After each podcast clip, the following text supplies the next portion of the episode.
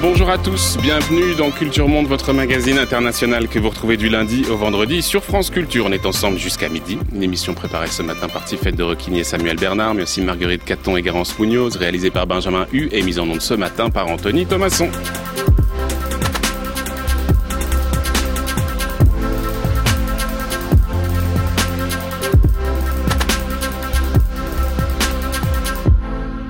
Comme chaque vendredi, on vous propose une table ronde sur un sujet d'actualité internationale avec nos partenaires du monde. C'est le grand retour de Marc Semo après deux semaines d'absence. Bonjour Marc. Bonjour. Alors on va parler des États-Unis, de Donald Trump. La semaine dernière, malgré la déclaration de principe sur laquelle on s'était accordé lors du G7, Donald Trump a encore déstabilisé ses alliés avec des déclarations tonitruantes à l'égard du chef du gouvernement canadien dont il avait peu apprécié les propos relatifs aux nouveaux droits de douane américains sur l'acier et l'aluminium. Le président américain qualifiant son de malhonnête et faible, précisant que la déclaration de conclusion du G7 de Justin Trudeau allait coûter cher au Canada.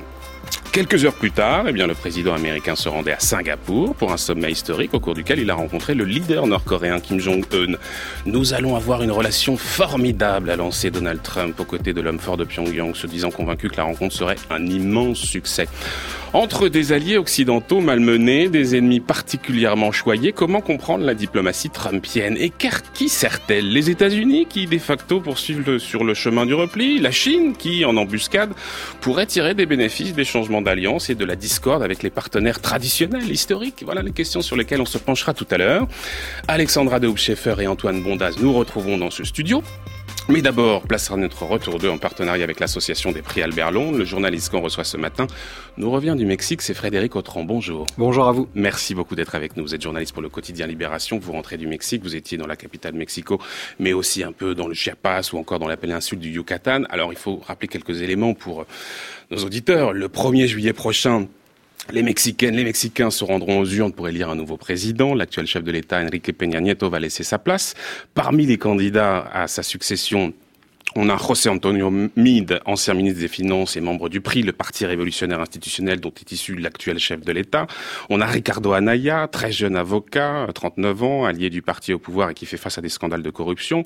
On a Maria Jesus Patricio, la première femme indigène à briguer euh, la présidence du pays. Mais on a surtout, j'ai gardé pour la fin, celui qui apparaît comme le grand favori, Andrés Manuel López Obrador, qui est un candidat de gauche qui a fondé son propre parti, Morena.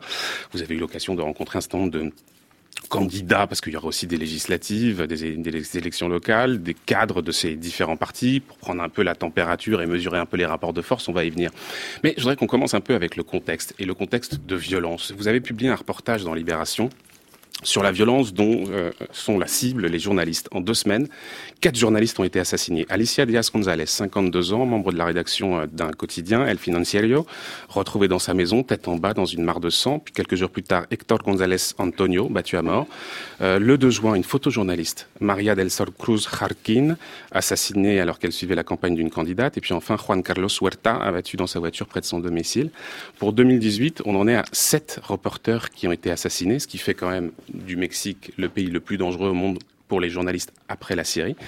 Qu'est-ce qui se passe au Mexique? Pourquoi cette campagne se déroule dans un tel climat de violence, Frédéric Autran Alors il y, a, la campagne qui génère beaucoup de tensions. Euh, il faut savoir que c'est pas quelque chose de nouveau non plus. L'année dernière, il y a eu 11 journalistes au Mexique. C'est malheureusement quelque chose qui se répète depuis euh, depuis maintenant pas mal d'années. Et euh, même si là, on, on, a décidé de mettre l'accent aussi sur cette question des journalistes assassinés, qui évidemment nous touche en premier lieu, il faut savoir que ça s'inscrit dans un contexte global de violence depuis 2006 et depuis l'arrivée du président Calderon qui avait lancé cette fameuse guerre contre la drogue en mmh. déployant notamment l'armée. Mmh.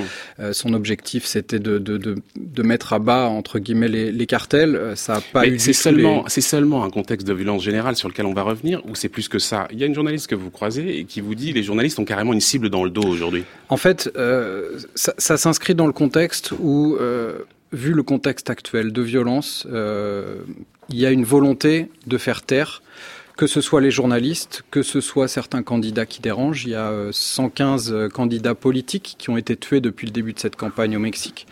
Et, euh, et les journalistes sont ciblés parce que euh, ceux qui euh, ont encore aujourd'hui au Mexique le courage d'aller informer sur les sujets qui dérangent, sur les sujets de corruption, sur les sujets de violence, sur les sujets de lien entre euh, la classe politique et les, narcotrafiquants, se mettent euh, nécessairement en danger, mmh. et euh, notamment les journalistes locaux qui sont, qui sont les plus touchés et qui sont régulièrement tués, euh, menacés. Certains décident d'arrêter le journalisme, certains décident d'aller se réfugier dans la capitale, mmh. voire à l'étranger. Je mentionne dans le reportage des, des, des journalistes euh, qui sont réfugiés euh, à Barcelone, une ONG qui a décidé de, de, protéger des militants des droits de l'homme, mais aussi depuis l'année dernière des journalistes. Donc il y a, y a, des vraies menaces qui sont malheureusement régulières et qui parfois vont jusqu'au jusqu'au meurtre. Et l'autre gros problème, et ça c'est généralisé, c'est pas seulement les violences sur les journalistes, c'est euh, l'impunité, mmh, mmh. qui fait que les enquêtes qui sont parfois ouvertes, mais pas toujours, ne débouchent quasiment jamais sur des condamnations. Et du coup, bah, ça encourage aussi ce climat de violence quand on sait qu'on peut tuer de manière euh, euh, totalement euh, sans, sans, contrôle et sans répercussion, mm. bah, ça, ça, ça, contribue pas à, protéger les journalistes. Frédéric Autran, on le connaît, ce climat de violence un peu général et généralisé au Mexique, mais quand même, sur le mandat de Peña Nieto, il y a une vraie recrudescence de la violence. Pour le 2017, on compte environ 25 000 homicides. C'est l'année la plus meurtrière depuis 20 ans. Comment comprendre cette recrudescence de la violence et quelle responsabilité pour l'actuel président? Alors, euh, c'est la conséquence en, grande partie de cette guerre contre la drogue qui a été lancée par, euh, par le président Calderón et qui a été poursuivie, poursuivi par, euh, par son successeur Peña Nieto. en fait, L'idée de départ était de décapiter les têtes de réseau, les têtes de cartel, en pensant qu'ils allaient d'une certaine manière se déliter. Et en fait, ça a eu l'effet totalement inverse. C'est-à-dire qu'on sait aujourd'hui, par des chiffres, qu'il y a plus de gros cartels et il y a surtout beaucoup plus de sous-groupes, à peu près trois fois plus qu'à l'époque où Felipe Calderón a, lancé sa guerre contre la drogue. Donc ça veut dire plus d'affrontements, plus de cartels qui s'affrontent entre eux et, euh, nécessairement ça, génère ce, climat de violence euh, et, l'impunité fait que rien ne, permet de le stopper. Et euh, les relations entre euh, les cartels et la classe politique, qui est quelque chose malheureusement de, notoriété publique au Mexique, fait aussi que les affrontements sont euh, souvent plus intenses en période préélectorale parce qu'il y a des enjeux politiques d'élections qui, qui, arrivent. Alors il y a évidemment euh, ces différents groupes armés, plus ou moins liés au narcotrafic, plus ou moins euh, mafieux, mais c'est pas seulement ça. Il y a également une responsabilité de la part des, des forces de sécurité locales, fédérales, qui elles aussi en réalité alimentent ce cycle de violence. Mhm.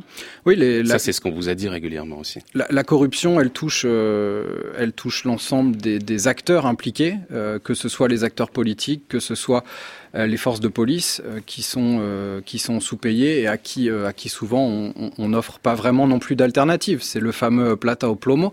Vous avez le choix en gros entre entre être corrompu, accepter de l'argent, protéger les cartels et leurs opérations ou bien on va s'en prendre à votre famille, on va s'en prendre à vous directement, et quand vous avez un, un salaire moyen pour un policier qui est de 9000 pesos, euh, ça fait euh, ça fait 400 et quelques euros, bah, vous, vous, préférez garder la vie sauve et parfois vous vous liez avec des cartels et, et ça génère un, environnement où, euh, où tout le monde d'une certaine manière est un peu incité. Et quand je dis tout le monde, les, les propres citoyens mexicains savent aussi que dans leur vie quotidienne, euh, une petite, un petit bac chiche à un officiel, à un policier, ça permet souvent de se sortir d'une situation. Et donc c'est un système qui est vraiment dans la vie quotidienne des Mexicains, y compris au niveau de la police et au niveau des cartels. Et qu'a fait Peña Nieto justement pour s'en prendre à ce système? Parce que vous avez raison d'expliquer qu'en réalité c'est un ensemble. C'est la violence des groupes armés, des narcotrafiquants, c'est la violence des, forces de police locales euh, ou fédérales, c'est cette question de la corruption.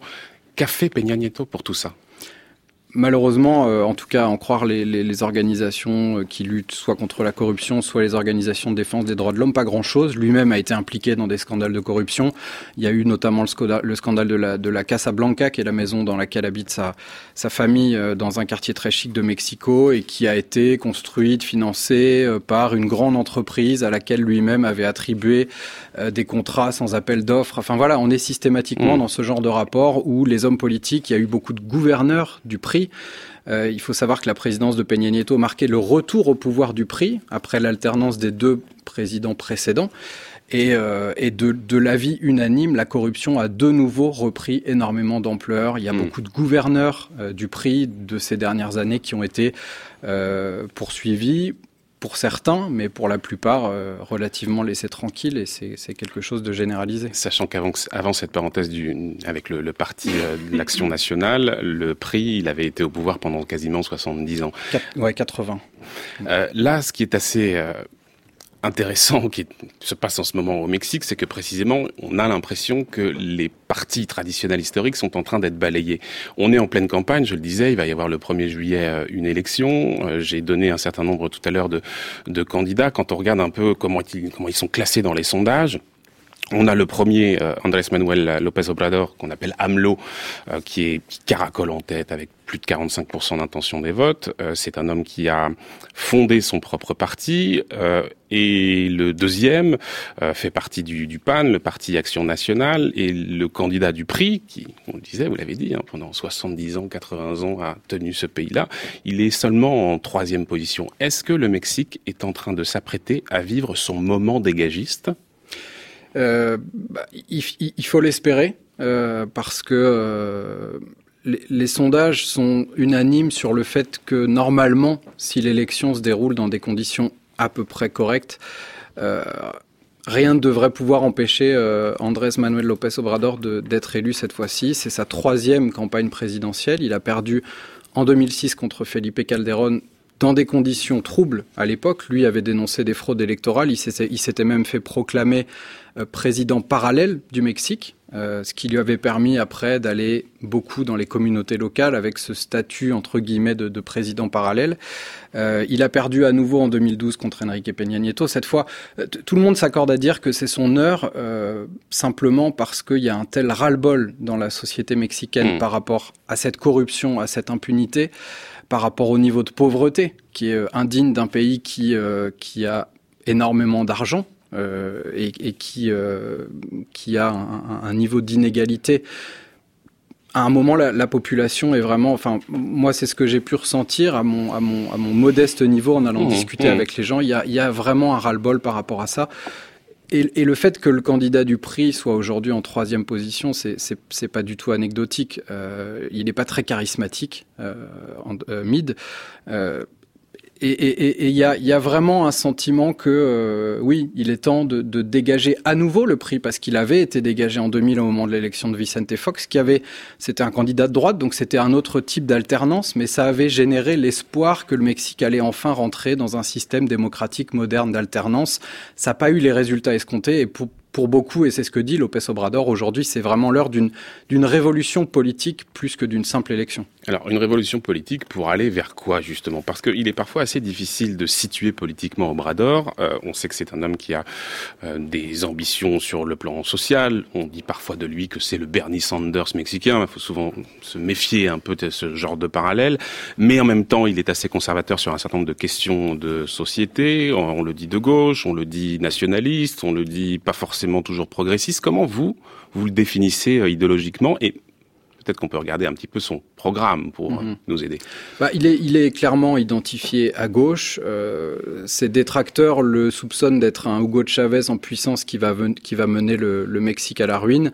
Euh, ce, ce, serait plutôt un Lula, c'est-à-dire que ça, ça, son cheval de bataille, c'est la lutte contre la corruption. C'est de dire, c'est la corruption qui mène au niveau de pauvreté qu'on voit aujourd'hui. Et donc sa principale bataille, c'est de faire sortir une partie de la population mexicaine de la pauvreté. Euh, et, et, et c'est ce qu'il a essayé de faire quand il a été maire de Mexico. Euh, Avec quel résultat? avec des résultats plutôt euh, plutôt positifs. Il a il a fait pas mal de, de choses en termes d'infrastructures. Il a développé des choses comme des, des, pensions de retraite pour des personnes âgées qui étaient dans un dans un dans un niveau de pauvreté euh, très élevé. Bah ça, et... ça ne diminue pas la corruption. Non, alors en termes de corruption, c'est difficile quand on est maire de Mexico et de toute façon, euh, les experts reconnaissent que même s'il gagne, c'est pas en six ans parce qu'on peut pas se représenter au Mexique, donc on sait que de toute façon, s'il gagne, il fera maximum six ans. Euh, les experts disent qu'il faudra euh, 20, 30 ans pour mmh. purger le Mexique aujourd'hui du niveau de corruption mmh. dans lequel il est plongé. Mais, mais il peut au moins engager la lutte. L'autre chantier, on en a beaucoup parlé ensemble, c'est la question de l'insécurité. Quel est son plan là, Obrador alors et, et qu'est-ce qu'il a fait au Mexique, à Mexico Là, peut-être qu'on peut regarder. Alors, euh, à Mexico, euh, je ne saurais pas vous dire exactement quel, quel, résultat il a eu en termes de, de, de sécurité. Ce qu'il propose là, mais c'est un peu ambigu, c'est notamment une amnistie pour ceux qu'il appelle les petites mains du trafic de drogue, c'est-à-dire les cultivateurs de, de, pavots qui se développent beaucoup depuis que les États-Unis sont plongés dans cette épidémie d'héroïne, mmh, mmh, d'opiacés.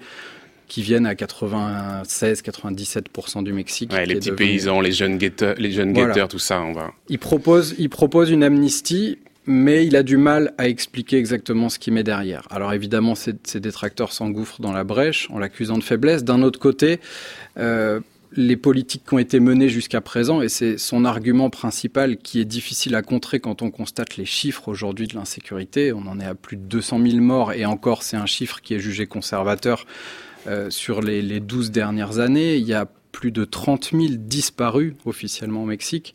Euh, les ONG disent que ça pourrait être 80 000. Enfin, c'est 80 000 disparus, des gens qui ont disparu de la circulation, qui sont peut-être morts, peut-être de la traite euh, de, la, prostitution, des choses comme ça, des migrants. Enfin, c'est un chiffre qui est, absolument colossal. Donc cette méthode de tout sécuritaire, de mettre, de déployer l'armée partout, avec les exactions qui ont qui ont découlé, elle, a de toute façon pas fonctionné. Après, c'est vrai mmh. qu'il y a, y a, assez peu de, détails sur quelle pourrait être sa sa politique sécuritaire. Est-ce qu'il va essayer de discuter avec les avec les cartels de drogue pour euh, pour d'une certaine manière peut-être les laisser faire leur leur travail, leurs activités sans, sans forcément qu'il y ait d'interférence euh, et, un tel niveau de violence. C'est, certains lui, lui reprochent ça, mais c'est, mmh, euh, mmh. c'est assez flou effectivement sur, sur son programme. Il, il, a vraiment plus un programme qui est basé sur euh, le la défense des, des plus pauvres. Euh, Donc un programme essentiellement social. Quand un programme essentiellement social, des bourses pour des apprentis, des bourses pour les, les fameux nini qui n'ont pas de travail, pas d'éducation,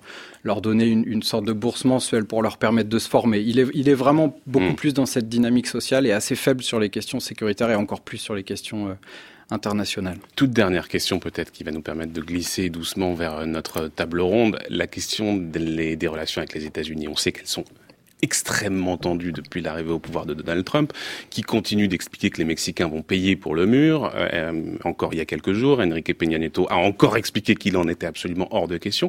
Comment est-ce qu'Obrador euh, appréhende euh, le, le, le, cette relation avec les États-Unis? Est-ce qu'il va rentrer dans une confrontation directe avec Donald Trump? Est-ce qu'il va essayer là aussi de, de, de discuter? Comment est-ce qu'on sent les choses? Alors, il a été forcé de se prononcer un peu ces derniers jours quand les États-Unis ont, ont annoncé euh, la mise en place des, euh, des taxes sur, euh, sur l'acier et l'aluminium qui vont toucher notamment le Mexique et, le Canada.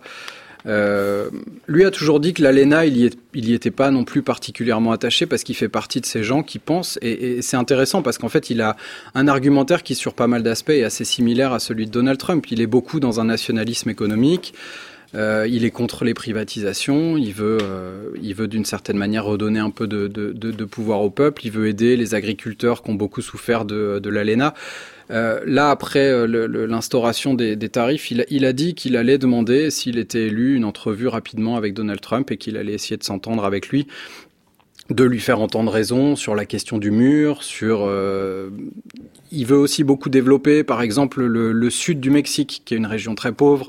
Il a un grand projet de train pour, euh, pour désenclaver ces régions-là, parce que on sait que c'est de ces régions-là, notamment, dont émigrent beaucoup de personnes vers les mmh, États-Unis. Mmh. Donc, il, c'est pas du tout dit qu'ils aient pas de, de terrain d'entente après dans, dans l'outrance de l'un puis l'autre puisque Lopez Obrador comme Trump est, est, aussi beaucoup présenté comme un populiste donc ça ça, ça promet forcément des, des voilà des, des, des, moments un peu un peu un peu tendus mais euh, il dit qu'il essaiera de s'entendre avec lui un peu comme Emmanuel Macron reste à voir ce qui va se passer. Merci beaucoup, en tout cas, Frédéric Autran. On va évidemment suivre ces affaires mexicaines puisqu'il y a bientôt des élections décisives. On peut toujours euh, vous lire sur le site de Libération et mais aussi euh, sur euh, la version papier. Vous êtes en train de préparer en ce moment quelques articles justement. Merci beaucoup d'être passé dans nos studios. Merci à vous.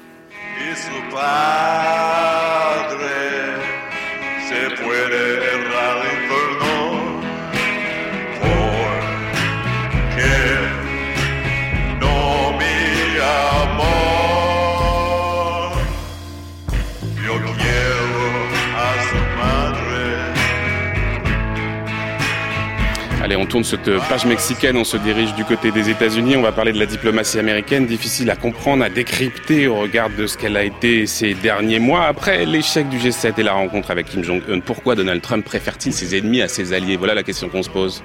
France Culture, Culture Monde, Florian Delorme. Donald Trump qui continue de prendre tout le monde de court, encourageant, engageant une véritable guerre commerciale à l'encontre de ses alliés occidentaux à qui il impose de nouvelles taxes douanières, déchirant d'une main l'accord sur le nucléaire iranien, mais s'engageant de l'autre dans une très incertaine négociation sur la dénucléarisation de la péninsule coréenne. Mais pas d'inquiétude, hein, puisque Donald Trump, il a la situation bien en main. Destiny Pictures presents a story of opportunity, a new story, a new beginning, one of peace Two men, two leaders, one destiny.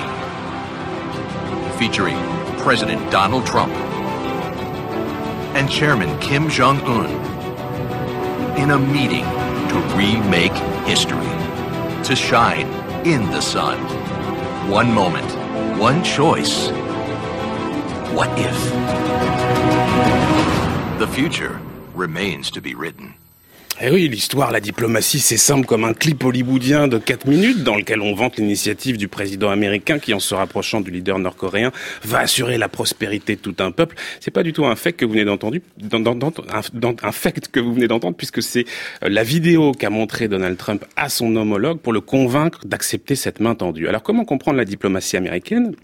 À qui est-ce qu'elle profite vraiment Pourquoi Trump semble préférer ses ennemis à ses alliés Voilà les questions qu'on va se poser ce matin. Pour ce faire, nous avons invité Alexandra Dehoop-Scheffer. Bonjour. Bonjour. Vous êtes politologue, directrice du bureau de Paris du German Marshall Fund. Antoine Bondas, bonjour. Bonjour. Merci d'être avec nous également ce matin. Vous êtes chargé de recherche à la Fondation pour la recherche stratégique, également enseignant à Sciences Po. On va commencer avec Marc Semo, comme on le fait chaque vendredi. Euh, Marc, Donald Trump, c'est vrai, nous a habitués hein, aux déclarations intempestives, au contre-pied, mais là quand même, hein, en moins de dix jours, il réalise une belle performance. Il rentre en confrontation très directe avec ses alliés du G7. Il y a ce cliché absolument incroyable qui a été pris au sommet où on le voit, tous les représentants du G7 en face de lui et lui assis cloué à sa chaise avec le regard, le, le, le, le sourire légèrement moqueur qui, euh, qui, qui, qui, oui, qui se moque un peu de d'eux. De, de, de, et puis, euh, quelques heures plus tard, il s'envole du côté de Singapour et on le voit totalement complice avec euh, le leader, le leader nord-coréen, souriant, complice, avec des grandes tapes dans le dos, euh, obtenant cet accord sur la dénucléarisation dont on voit bien qu'il n'y a pas grand-chose dedans. Mais en tout cas, si on n'avait pas compris que la diplomatie trumpienne, elle était quand même assez inédite, assez déroutante, là, avec cette séquence, on en a une démonstration absolument incroyable. Oui, elle est assez déroutante. Ensuite, il ne faut pas exagérer ce cliché, parce que si on regarde l'ensemble des clichés, juste avant et juste après, c'était plutôt rieur. Hein. Mais euh, pour en revenir à l'accord avec euh, sur le nucléaire. Angela Merkel a pas l'air rieuse, mais enfin bon. sur la, cette photo, mais il suffit de regarder cinq minutes après. Ah d'accord, ok. Voilà. Mais euh, quand on regarde justement cette amorce de deal sur le nucléaire nord-coréen, c'est effectivement stupéfiant. On se dit que Téhéran aurait pu le signer. Hein, euh, il est flou. Euh, les vrais, il n'y a pas de véritables engagements précis, notamment il y a l'abandon de cette formule sur l'abandon du nucléaire irréversible et invérifiable. Il y a des gages américains réels, comme celui de l'abandon des manœuvres américano-sud-coréennes. Alors effectivement, on a deux poids, deux mesures et, euh, tout à fait étonnant. Euh, effectivement, euh, Kim, Donald Trump traite mieux ses alliés, Kim, que ses partenaires du G7. Alors, est-ce que c'est de l'inconséquence ou est-ce que c'est de l'habilité? Parce que s'il ne s'agissait pas de Donald Trump, on pourrait dire que c'est finalement une stratégie plutôt intelligente vis-à-vis -vis de la Corée du Nord, c'est-à-dire redonner la confiance, essayer d'avancer, quitte ensuite, si les choses ne se passent pas comme prévu, euh, on revient à une ligne très dure. Alors, pour finir, bon, effectivement, sur l'Iran, sur le commerce international, euh, sur le climat, sur la question israélo-palestinienne, Donald Trump est totalement indifférent à ce que pensent ses alliés européens, mais on se demande si là aussi, ce n'est pas finalement le pivot vers l'Asie dont rêvait Barack Obama, qu'il avait amorcé, qu'il n'avait pas vraiment réalisé, que Trump est en train aujourd'hui de faire. Alors on reviendra, on va faire un bilan sur cet euh, accord sur le nucléaire, mais d'abord Alexandra Dobscheffer, de façon un peu générale, est-ce qu'on avait, on, dit souvent, on aime bien souvent parler de, de, rupture dans la diplomatie. En même temps, on voit bien qu'il y a aussi beaucoup de continuité. Mais là, une confrontation aussi frontale avec les alliés et un rapprochement aussi fort, aussi poussé avec euh, la Corée du Nord. C'est quand même la Corée du Nord, quoi. C'est déjà arrivé? Je pense que la rupture euh, réside vraiment dans la, la tonalité et la, et la, méthode. Je pense que ça c'est quelque chose qu'on a qu'on n'a jamais vu. Mais si euh, on fait juste un, un petit euh, retour en arrière et euh, notamment l'approche des États-Unis par rapport aux, aux alliances hein, dans lesquelles ils ils font partie. moi, je reviens toujours au discours de, de George Washington, du président américain en 1796, où il parlait justement du entangling alliances, des alliances empêtrantes, si on traduit euh, mmh. littéralement, les alliances contraignantes qui contraignent l'action extérieure américaine. Et il avertissait, disait, attention, il ne faut pas que les États-Unis, euh, notamment, euh, s'immiscent trop dans les affaires européennes à l'époque, parce que ça va nous empêtrer dans des conflits, des, des, des, des, des disputes internes dans lesquelles les États-Unis ne veulent pas s'engager. Et ce, cette espèce, en fait, de, de remise en question des alliances dans lesquelles les États-Unis ont joué un rôle, se sont se sont engagés, et finalement un débat assez récurrent euh, dans le débat, euh, le débat américain. Et c'est surtout effectivement après la Seconde Guerre mondiale, là, tous les débats euh, auxquels on réfléchit aujourd'hui en Europe, c'est est-ce qu'il n'est pas en train de détruire cet ordre libéral international qui a été construit après la Seconde Guerre mondiale? Et c'est vrai qu'après la Seconde Guerre mondiale et après une période où les États-Unis ont toujours refusé de s'empêtrer dans des alliances, ils se sont engagés, ils se sont alliés avec pratiquement la moitié du monde. Et donc, avec cette alliance, avec euh, les alliances notamment militaires mais aussi commerciales, c'est posé de manière régulière cette question est-ce que c'est vraiment pertinent pour nous mmh. Et Trump, effectivement, le fait d'une manière particulièrement brutale. Antoine Bondaz, euh, Marc Seymour le disait, il y a au fond deux manières de voir la rencontre entre euh, Donald Trump et Kim Jong-un. Il y a bah, la position qui consiste à dire que finalement, il n'y a rien dans cet accord, euh, on n'a pas de calendrier, on ne connaît pas les modalités de cette dénucléarisation de la péninsule coréenne. Et puis, il y a l'autre manière, un peu plus positive, qui consiste à dire qu'au moins, ils se sont rencontrés et que le simple fait de se connaître, ça peut permettre éventuellement d'éviter que les choses ne dérapent. On, a, on, on a été très inquiets ces derniers mois. Vous, vous êtes de quel côté? À la dimension euh, historique dont, euh, que, que, Alexandra mentionnait, je pense qu'il y a une dimension politique. Tout ce qu'a fait Trump sur le dossier nord-coréen a été fait pour se différencier d'Obama, même si le fond n'est pas forcément très différent. Juste un exemple. Lorsqu'il présente le fait d'avoir rencontré Kim Jong-un, ce qu'il dit, c'est pas je vais rencontrer Kim Jong-un pour améliorer la situation. Ce qu'il dit, c'est je vais rencontrer Kim Jong-un, le dirigeant nord-coréen, puisque ni Clinton, ni Bush, ni Obama l'avaient fait. Quand il présente l'accord, même si l'accord est bien moins bon que les accords signés par Clinton en 1994, par Bush dans le cadre de ce qu'on appelait les pourparlers à 6 en 2005, ou même euh, l'accord de 2012, dont tout le monde a oublié, euh, signé entre Obama et Kim Jong-un, l'accord, la déclaration qui vient d'être signée est beaucoup moins contraignante. Et pourtant, dans sa conférence de presse, tout l'accent va être mis sur j'ai un meilleur accord qu'Obama. Pareil sur les exercices militaires il ne dit pas j'arrête les exercices militaires pour relancer le débat, pour relancer le dialogue et pour me rapprocher de la Corée du Nord. Il dit simplement c'est un événement qui est provoquant. Ce sont des exercices de guerre, des jeux de guerre, comme il le dit. C'est en réalité le terme utilisé par la Corée du Nord et par la Chine. Euh, ensuite, le deuxième argument, c'est de dire il coûte cher. Donc à aucun moment, si vous voulez, vous n'avez, euh, on ne s'adresse aux Nord-Coréens. En fait, on s'adresse directement à l'opinion publique américaine. Et donc, sur le, résultat de ce sommet, pour être très honnête, c'est une bonne chose, puisque tant qu'il y a du dialogue, il y a une baisse des tensions, bien sûr. Euh, mais en même temps, il n'y a rien dans cette déclaration. On emploie le terme de dénucléarisation complète, alors que même en 2005, on parlait de dénucléarisation vérifiable, et que la Corée du Nord s'engageait déjà en 2005 à arrêter son programme, c'est-à-dire à un gel des essais, on associe un gel des programmes, et puis à autoriser les inspections.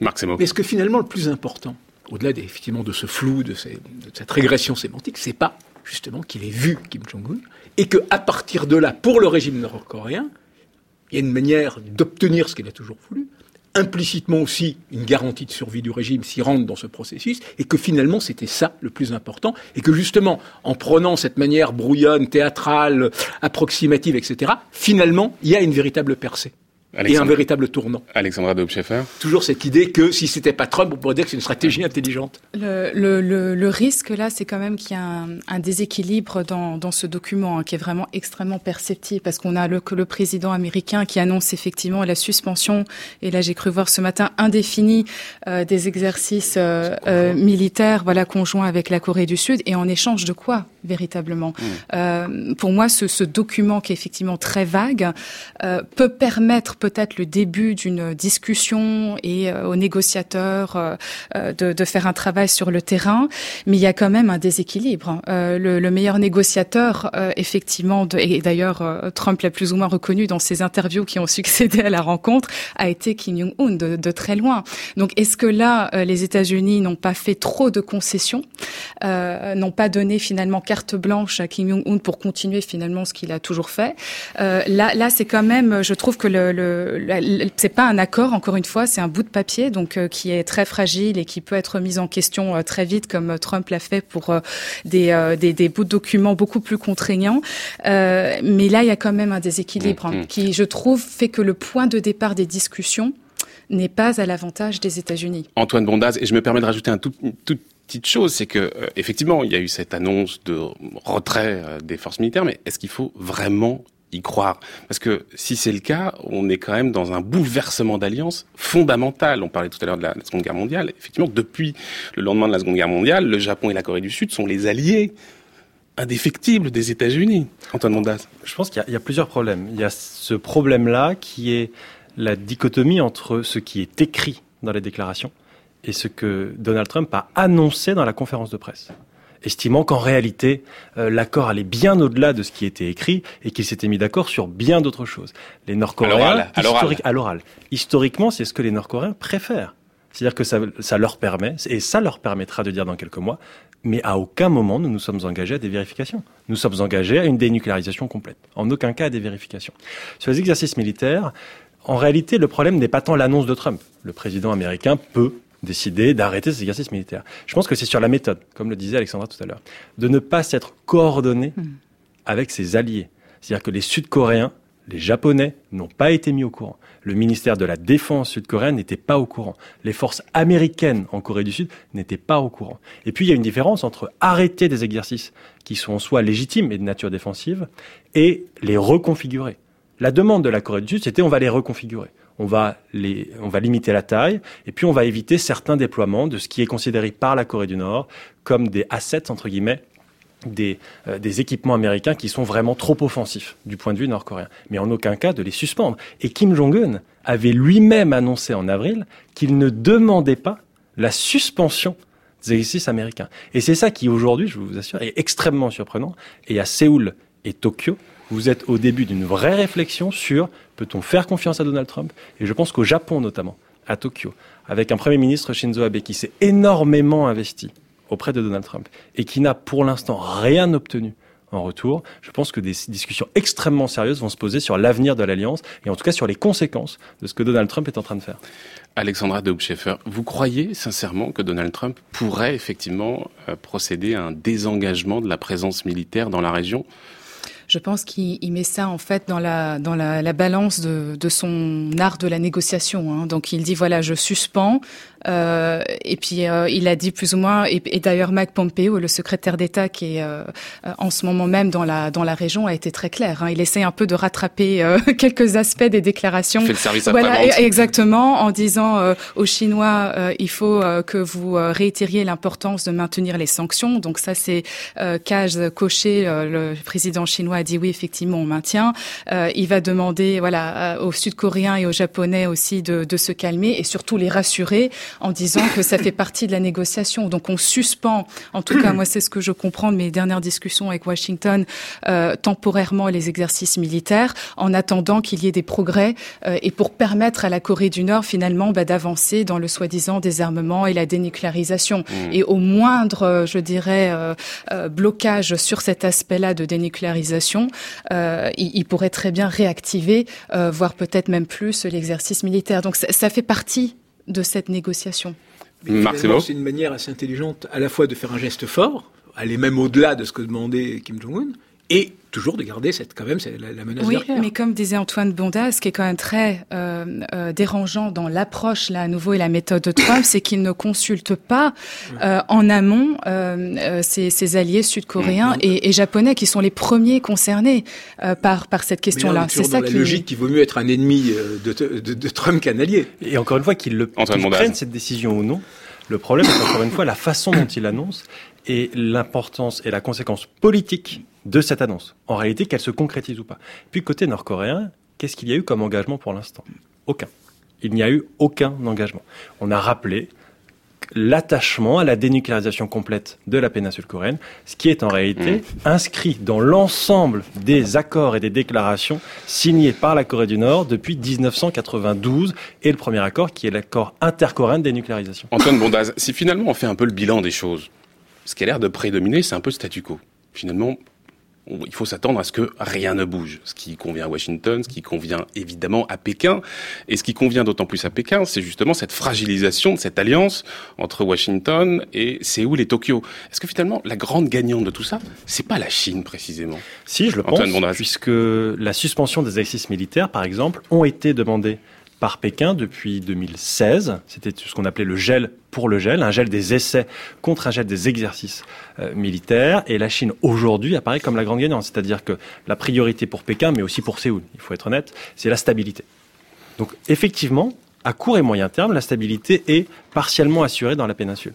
La grande question qui va se poser, c'est que quid dans un an, quid dans 18 mois ou quid dans deux ans, quand on se rend compte que le programme nucléaire nord-coréen en réalité continue, que les capacités nord-coréennes ont continué à s'accroître, pas forcément sur le plan qualitatif, tant qu'ils ne testent pas, mais au moins sur le plan quantitatif. À ce moment-là, qu'est-ce qui se passera? Et quand Donald Trump annonce dans l'avion pour retourner à Washington qu'il n'y a désormais plus de menaces nord-coréennes, je pense qu'au Pentagone, je pense qu'au département d'État, et je pense que même à la Maison-Blanche, les gens mettent ça extrêmement en question. Alexandra Dobscheffer, la Chine, la grande gagnante de la diplomatie trumpienne? La première décision qu'a prise le président Trump et qui euh, a finalement euh, euh, justement accéléré un peu hein, cette recomposition du, du, rapport de force mondial en faveur de la Chine, c'était la décision de se retirer, de retirer les États-Unis du traité transpacifique. Ça, ça a été vraiment le déclencheur. Après, on a eu ce fameux discours du président chinois à Davos, qui parlait comme un président américain en étant euh, le grand promoteur euh, du, du libre-échange, de la mondialisation positive, etc. Et c'est vrai qu'on a un petit peu euh, sous-estimé l'importance de cette rencontre de l'organisation de coopération de Shanghai, qui a eu lieu de manière simultanée avec le G7. Alors tout le monde avait les yeux braqués sur le G7 et cette fameuse photo que vous avez décrite au début. Mais ce qui s'est passé en Chine, c'est la Chine qui a accueilli l'Inde, la Russie, l'Iran était l'invité d'honneur. Euh, ils ont montré euh, une image beaucoup plus unie que, que nous au, au G7. Et là se discutent des questions tout aussi intéressantes que celles qui sont discutées au G7. Et là, c'est un peu une proposition aussi d'une d'une contre. Euh, c'était en fait un, contre-sommet au G7 et une manière de montrer. Voilà, vous vous montrez euh, alliés transatlantiques et asiatiques, vous êtes désunis, mais nous, on va vous montrer qu'on peut être unis sur beaucoup, beaucoup de questions. On va revenir sur le G7 et sur la guerre commerciale qui a été euh, engagée par Donald Trump, mais d'abord place à notre partenariat avec Cartooning for Peace, cette association de dessinateurs du monde entier. désormais, chaque vendredi, on sélectionne un dessin en fonction de l'actualité du jour euh, qu'on a retenu, on la diffuse, on le diffuse sur les réseaux sociaux. C'est la bulle cartooning du vendredi. Il fait le clown Mais on a été créé pour faire rire les hommes, mon vieux quand le dessin éclaire l'actualité d'un autre regard, bonjour Tiffaine de. Bonjour Florian. Alors le regard, le dessin que vous avez sous les yeux, Tiffaine, c'est celui de Stéphane Perret, plus connu sous le pseudonyme de Steph. Vous nous décrivez un peu? Oui, c'est une Chine tout en muscles et même carrément gonflée aux stéroïdes que Steph représente ici en pleine partie de bras de fer avec le président américain. Marcel aux couleurs de la République populaire sur le dos, l'homme Chine, le visage contracté par l'effort, est en train de battre à plate couture un Donald Trump génial qui laisse échapper des larmes de dépit. Sur la table qui les sépare, un petit panneau indique Trade War, la guerre commerciale, ici remportée haut la main par la Chine. La paume littéralement broyée par son adversaire, l'homme à la mèche blonde ne peut que pousser ce cri rageur, revenge, vengeance, un cri adressé à ses trois alliés, le Mexique, le Canada et l'Union européenne, qui reçoivent sur la tête un violent coup de barre de fer. Pas question de se faire marcher sur les pieds ou sur les mains pour le patron de l'entreprise américaine qui évacue sa frustration à grands coups de taxes sur l'acier et l'aluminium Steph dénonce ici les mesures offensives et unilatérales du président américain et son incohérence stratégique. Ce dessin a été publié dans le quotidien thaïlandais de langue anglaise The Nation, où l'ancien photojournaliste étrit la politique nationale et internationale depuis 15 ans. Et dans une autre caricature consacrée au G7, nous voilà plongés dans un sommet intergalactique avec un Donald Trump affublé de cornes et d'une langue de serpent qui rejoint ses alliés extraterrestres en disant Désolé pour mon retard, j'ai fait exploser ma propre planète, en espérant que ce ne soit pas prémonitoire. Merci beaucoup, Tiffany. Réaction peut-être de nos invités, Antoine Bondaz, Alexandra de C'est un peu ce qu'on disait finalement, la gagnante de tout ça, c'est la Chine. C'est un peu ce que présente ce, dessin. J'aime beaucoup le, premier dessin là sur les, euh, les taxes douanières euh, euh, sur l'acier et l'aluminium parce que ça illustre exactement ce dont on vient de parler. C'est qu'en fait, les, les premiers concernés finalement et qui vont le plus y perdre, c'est les alliés des États-Unis. le Canada de, de très loin, hein, qui est le premier exportateur d'acier et d'aluminium de très loin vers les États-Unis. L'Union européenne vient en deuxième et le Mexique est bien loin derrière la Chine. Euh, donc en fait, il y a un problème, je dirais, de, de ciblage hein, euh, de, de, la politique commerciale de, de, Trump. Pendant sa campagne, la Chine était effectivement présentée par Trump comme l'ennemi numéro un, euh, celle qui vole les emplois, etc. Des, des, Américains. Et on voit que toutes les décisions commerciales, stratégiques, politiques, finalement, ne touchent à peine, n'affectent à peine la Chine. et c'est pareil pour les, les sanctions qui vont être réactivées envers les entreprises qui font des opérations euh, ou qui investissent en Iran.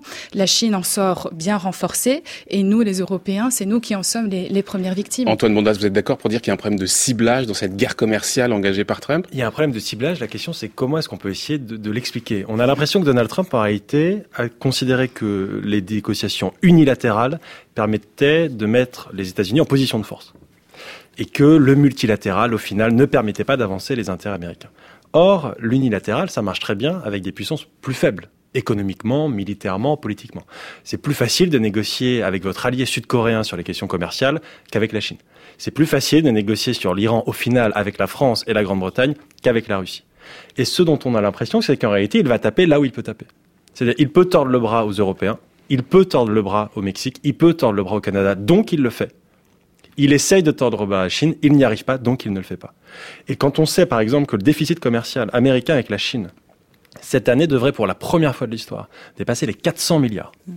Alors que le déficit commercial avec la Corée du Sud est d'environ 25 milliards et celui avec le Japon de 60 milliards, et qu'il les met au final à peu près sur le même plan, là, il y a une vraie question qui se pose. En réalité, c'est pas du tout une vision comptable, puisque la vision comptable, ce serait de dire il faut réduire le déficit avec la Chine. Alors, on peut aussi voir les choses autrement. Euh, et merci en tout cas beaucoup, Tiffaine de Rocchini. Et je vous redis, hein, je redis aux auditeurs que donc ce dessin, on le publie sur les réseaux sociaux, c'est-à-dire sur Twitter, sur euh, Facebook, mais on peut le retrouver aussi sur le, site de France Culture. Merci beaucoup, Tiffaine de Rocchini. On peut voir les choses autrement aussi, Antoine Bondas, parce que je ne sais pas si vous avez remarqué, mais la Chine a pris euh, récemment des mesures, notamment en assouplissant les, les, droits, les tarifs douaniers sur les automobiles, les faisant passer de 25% à 15%. Alors oui, soit Donald Trump euh, vise d'abord peut-être ses alliés et on ne comprend pas bien le ciblage, et en même temps, ça réagit du côté de Pékin. C'est-à-dire que le message, il a quand même été entendu. Pour être très honnête, la, plus grande réaction de Pékin, qui est passée un peu inaperçue il y a quelques semaines, n'était pas directement liée aux questions commerciales. Les États-Unis ont sanctionné une grande entreprise chinoise de télécommunications, ZTE, mm. qui est considérée comme étant in fine un peu une menace pour les intérêts stratégiques américains. Quelle a été la réaction chinoise? Ça a été un réveil assez douloureux d'une partie des économistes chinois et d'une partie surtout des stratèges chinois de se dire, au final, notre développement économique et surtout notre développement économique dans les hautes technologies est dépendant des investissements et dépendant des importations de technologies américaines et européenne. Et les décisions qui ont été prises toutes ces dernières semaines visent à faire de la Chine, entre guillemets, une puissance autonome dans ces domaines-là. Alors c'est pas nouveau. Vous aviez ce qu'on appelait le Made in China 2025, un grand plan euh, d'innovation nationale indigène. Euh, mais vous avez, du côté de la Chine, une prise de conscience à travers ces questions commerciales que la Chine, in fine, doit dépendre de moins en moins des États-Unis. Marc Semo et puis ensuite Alexandra Dobchev. Il n'y a pas une cohérence là aussi dans la stratégie de Trump. C'est-à-dire qu'il y a ce rejet absolu du multilatéralisme les Européens qui n'ont pas le rapport de force et qui sont acquis sont une variable d'ajustement, et que d'une certaine façon, ce dont rêve Trump, c'est cette espèce de duopole avec la Chine, mhm. qui est la seule vraie grande puissance, la Russie étant là aussi assez anecdotique, hein, comme le PIB de l'Italie. Voilà, et que le, cette vision de Trump est d'un duopole mondial entre les États-Unis et la Chine, sur lequel on, peut s'affronter, on peut aussi faire des deals, on peut euh, trouver des accords, et voilà. Et, d'ailleurs, un deal, il y en a en préparation, un, deal, commercial avec Pékin. et Larry Kudlow, le conseiller aux affaires économiques, dit que les choses se passent très bien, les négociations se passent très bien, Alexandra Nous invite Européens à prendre exemple sur les Chinois euh, et, euh, et, négocier tout en subissant euh, le chantage et euh, la menace de, de, de, taxes douanières. Mais pour vous montrer à quel point le, le débat aussi a, a changé mais sur cette question euh, Chine-États-Unis, euh, j'interprète la, politique de Trump peut-être un, tout petit peu différemment, je pense, et je le sens euh, à chaque fois que je me déplace à, Washington, un mouvement de panique au plus haut niveau face à cette courbe de croissance, le poids grandissant de la Chine dans l'économie mondiale. Et effectivement, si on veut négocier, il faut et bien négocier, il faut négocier en position de force. Et là, pour le moment, les États-Unis sont toujours la plus grande puissance économique, financière euh, euh, mondiale. Elle a, elle a soit une hégémonie, comme l'a dit euh, le ministre Bruno Le Maire, c'est un gendarme économique, financier mondial. Et effectivement, c'est le cas. Mais peut-être que les choses et les, projections de la Banque mondiale le montrent. Les choses vont certainement changer.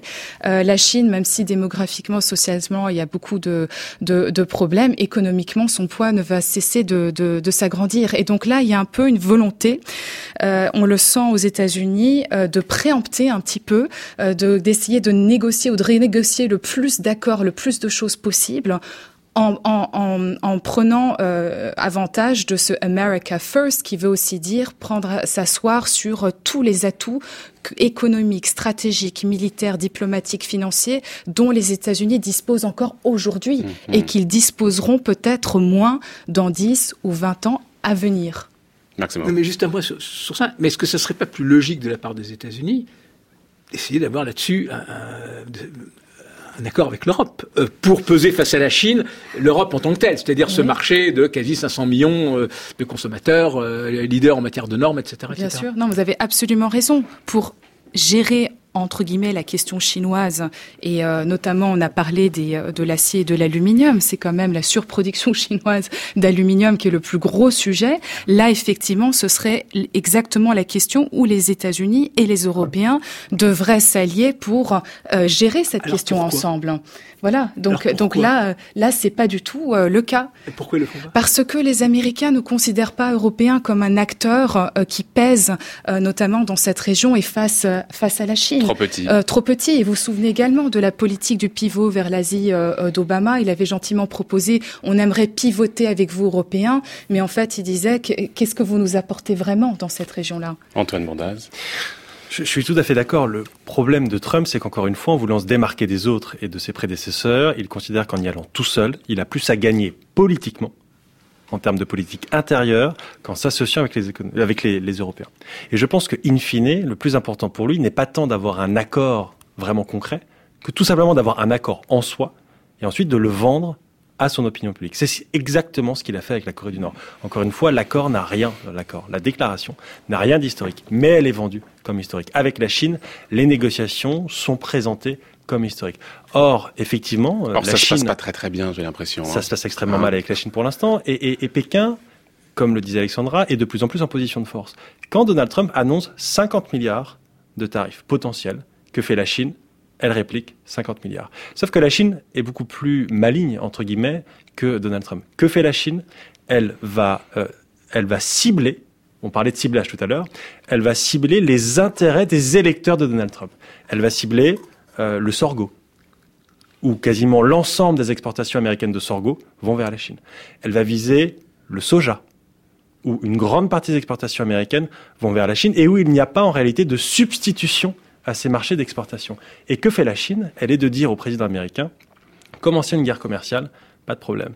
Mais vous, vous allez perdre politiquement cette guerre commerciale, puisque votre socle électoral, le Midland entre, entre guillemets américain, va souffrir de euh, nos sanctions. Et ce sera pas la Californie. Ouais, ce sera pas New York. là où ce ça sera fait votre mal, base électorale. là où ça fait mal sur la base électorale de Donald Trump, Alexandra Dobshefer, sur ces négociations, il y a eu un article très intéressant dans le New York Times il y a quelques jours qui expliquait euh, qu'il y avait un peu d'amateurisme euh, visiblement dans la euh, délégation américaine. On a divulgué des informations qui étaient un petit peu sensibles. Il paraît qu'il y a même des représentants de la délégation qui sont sortis de la salle de négociation pour s'insulter copieusement mutuellement. Enfin, on, en est là, euh, Alexandra Dobshefer, là Je dirais que si vous voulez. euh, Non mais c'est risible, mais oui, c'est non, oui, oui, catastrophique. oui, oui, non, c'est c'est effectivement, enfin, c'est c'est un peu ce euh, ce, ce chaos hein, qui euh, qui caractérise euh, la la fabrication de la de la politique étrangère, notamment de, de Trump depuis le début. Euh, et, et je vous dirais très sincèrement que c'est quelque chose qui qui plaît beaucoup au président américain. Euh, ce qui lui plaît beaucoup, c'est de voir effectivement ses plus proches conseillers se disputer pour être euh, poli et se contredire. Et il adore ça. Euh, et ensuite, de peut-être euh, demander à quelqu'un de, de quitter euh, la Maison Blanche pour euh, y instaurer un peu plus d'harmonie. Euh, il aime beaucoup cette contradiction à l'intérieur de son équipe. Mais je dirais que sur le dossier commercial et notamment la relation avec la Chine, la personne qui est véritablement l'architecte intellectuel de tout ce que Trump est en train de mettre en place, c'est son secrétaire d'État au commerce, Wilbur Ross. Et lui, il est extrêmement déterminé. Il y a un an, il disait très clairement, on a un objectif, hein, c'est de réduire le déficit commercial des États-Unis d'un point de vue sectoriel, l'automobile, l'obsession de l'automobile, y compris les automobiles euh, allemandes. Et le deuxième, déficit commercial géographique par rapport à la Chine. Mais comment Avec un Voilà. accord commercial avec la Chine? Il faut s'attendre, là, on va avoir dans les mois qui viennent un accord commercial avec la Chine? Moi, je je pense pas qu'on va aboutir à un accord. En, en tout cas, pas dans ce contexte-là. Euh, là, on, on est, en- ils sont en train de se tester. Hein, ils sont en train de, effectivement, de prendre des contre-mesures. Comme nous, Européens aussi, on est en train de cibler euh, certains produits américains pour essayer de toucher la base électorale de, de Trump. Après, je sais pas si. euh, Antoine Mondaz. Avec un problème Le en de termes de, négociation, c'est que Trump a lié les questions commerciales aux questions stratégiques. Oui. Et a lié notamment dans ses relations avec la Chine une amélioration du dossier ou une résolution du dossier nord-coréen avec les questions commerciales. Et ça, c'est en réalité dans l'avantage de la Chine qui aujourd'hui peut dire, regardez, nous avons parlé à Kim Jong-un, vous avez une déclaration commune, il y a une stabilité, donc sur les questions commerciales maintenant, nous ne risquons pas de plier. cash machine is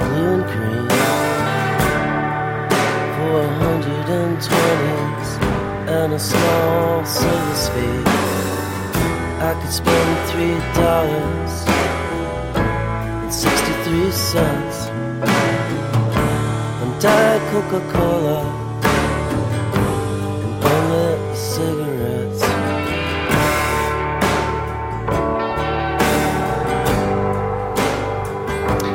Ashes of American Flags de Wilco pour clore euh, cette discussion. Merci beaucoup à vous, Alexandra Daubscheffer, d'avoir été avec nous. Je rappelle que vous êtes directrice du bureau de Paris du German Marshall Fund. Merci également à vous, Antoine Bonda, chargé de recherche à la Fondation pour la recherche stratégique et puis enseignant à Sciences Po. Puis tiens, je vais mentionner quand même un livre euh, plongé au cœur d'un État totalitaire. Et non, c'est pas les États-Unis, c'est bien la Corée du Nord. Vous nous confirmez? Oui, Sûr, hein? Avec des photos de Benjamin Decoing aux éditions du Chêne. Merci également beaucoup à vous, euh, cher Marc Semo, notre partenaire du Monde, chaque vendredi, 11h presque 53 minutes, l'heure pour nous de retrouver Brice Couturier. Le tour du monde des idées, Brice Couturier. Bonjour Brice. Bonjour Florian. Alors maintenant que l'Italie s'est dotée d'un gouvernement, gouvernement populiste, quelles conséquences pour la zone euro? Voilà la question Brice. Joseph Stiglitz, prix Nobel d'économie et célèbre éditorialiste de gauche américain, met en garde les dirigeants européens.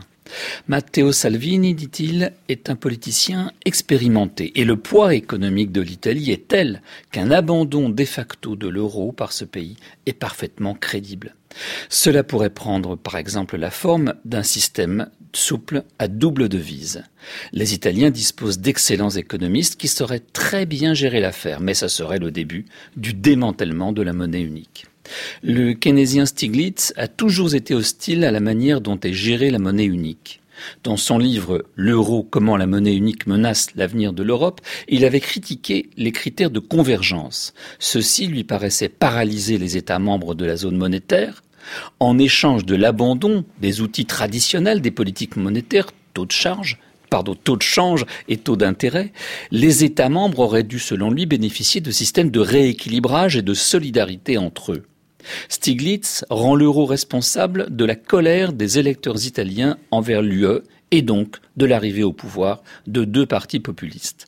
Le PIB par tête a baissé dans ce pays depuis l'adoption de la monnaie unique et de manière générale, estime Stiglitz, l'euro n'a certes pas été un facteur de réussite économique pour les pays qui l'ont adopté.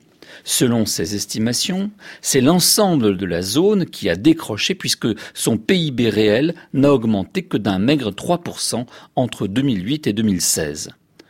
En 2000, la taille de l'économie américaine dépassait seulement de 13% celle de la zone euro.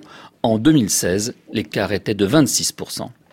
L'euro devait apporter la prospérité à tous les pays membres, ce qui devait renforcer leur solidarité et encourager l'intégration européenne, écrit Stiglitz, mais c'est exactement le contraire qui s'est produit, car il a freiné la croissance et semé la discorde.